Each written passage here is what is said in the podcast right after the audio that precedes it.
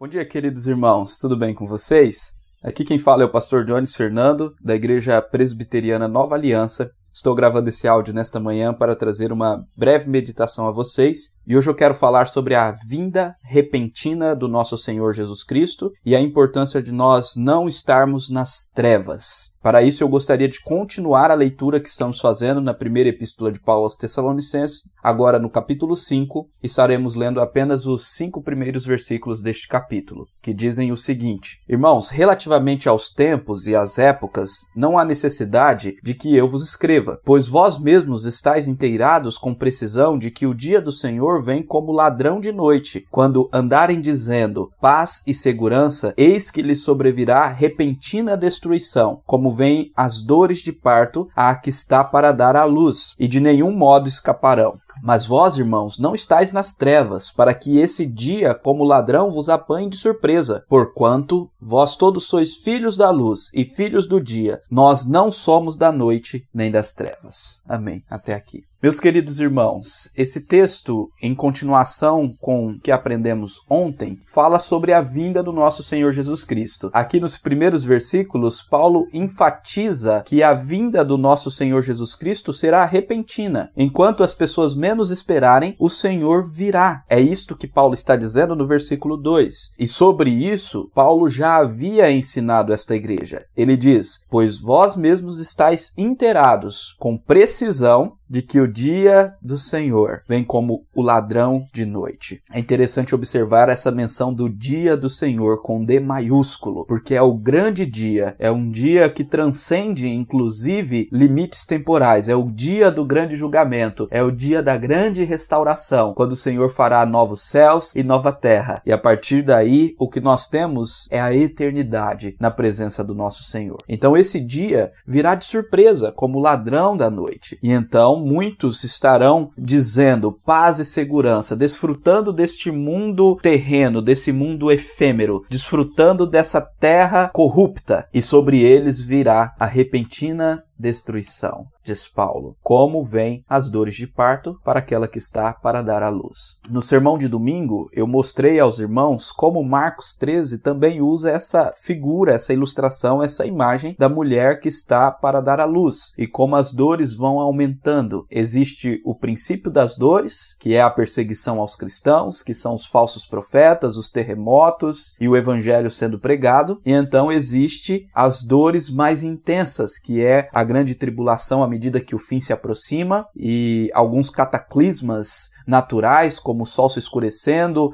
a lua também, as estrelas caindo. Nós não sabemos exatamente como serão esses cataclismas naturais, mas certamente acontecerão, e isso nos indica que a vinda do Senhor é imediata, porque as dores já se tornaram intensas. Mas algumas pessoas serão pegas de surpresa. E por quê? Os versículos 4 e 5 nos mostram. Aqui Paulo mais uma vez se dirige aos irmãos dizendo: Irmãos, vocês não estão em trevas, para que esse dia, como ladrão, vos apanhe de surpresa, porquanto vós todos sois filhos da luz e filhos do dia. Nós não somos da noite nem das trevas. Paulo está nos mostrando que aqueles que são pegos de surpresa são aqueles que vivem em trevas. Agora, que trevas são estas? Nós precisamos entender as Escrituras à luz das próprias Escrituras. A Bíblia interpreta a própria Bíblia. E então, se nós compreendemos que Paulo falou dessas trevas em outros lugares, como por exemplo em Colossenses capítulo 1, quando ele fala que o nosso Senhor nos libertou do império das trevas e nos transportou para o reino do Filho do seu amor. Nesse texto, nós entendemos que existe um império das trevas, um império da corrupção, um império do pecado, um império do mal. É isso que é o império das trevas. E então o Senhor nos liberta desse império das trevas por meio do seu filho, por meio do sangue do seu filho, e nos transporta para o reino de Deus, para o reino do filho do seu amor. Então, quando Paulo está dizendo que nós não somos das trevas, nós não estamos nas trevas, como ele diz nos versículos 4 e 5 de 1 Tessalonicenses Colossenses 5, ele está nos dizendo que em Cristo nós já fomos libertos desse império das trevas. Quando cremos no nosso Senhor Jesus Cristo, fomos salvos da destruição, fomos salvos da condenação vindoura, fomos salvos do grande julgamento e da ira deste grande julgamento. O dia do Senhor é o dia do grande julgamento, é o dia que o Senhor irá destruir essa terra corrupta e condenar todos os pecadores. Mas nós, aqueles que cremos no nosso Senhor Jesus Cristo, fomos libertos deste império das trevas. Isso tem outra implicação para nós, como Paulo nos revela lá em Efésios, no capítulo 5, quando ele diz no versículo 8 o seguinte: Pois outrora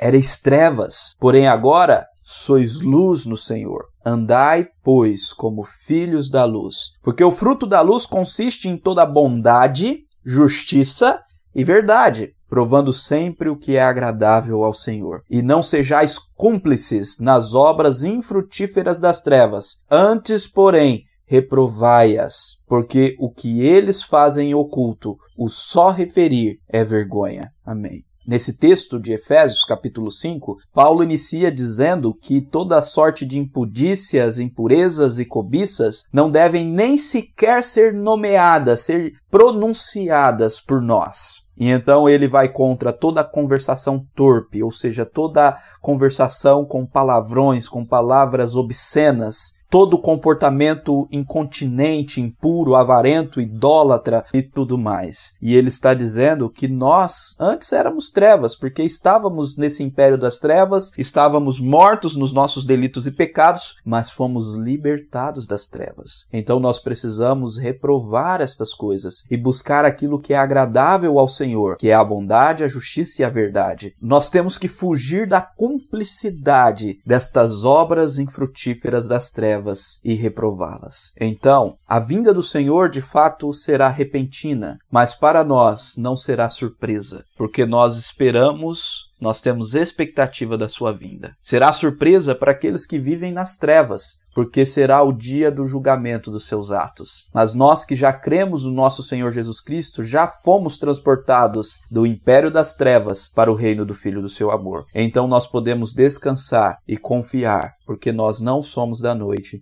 nem das trevas. Amanhã nós continuaremos a leitura a partir do versículo 6 e aprenderemos como devemos aguardar essa vinda do Senhor, em nome de Jesus. Se por acaso você não recebeu algum áudio da leitura que estamos fazendo na primeira epístola de Paulo aos Tessalonicenses e quiser recebê-lo, você pode me solicitar depois no WhatsApp que eu estarei encaminhando para você o áudio que você não recebeu ou todos os áudios da leitura que estamos fazendo nesta carta de Paulo aos Tessalonicenses. Eu quero desejar a vocês, meus queridos irmãos, um excelente dia no Senhor Jesus Cristo e que você possa descansar no fato de que o Senhor Jesus Cristo já te libertou das trevas. Em nome de Jesus.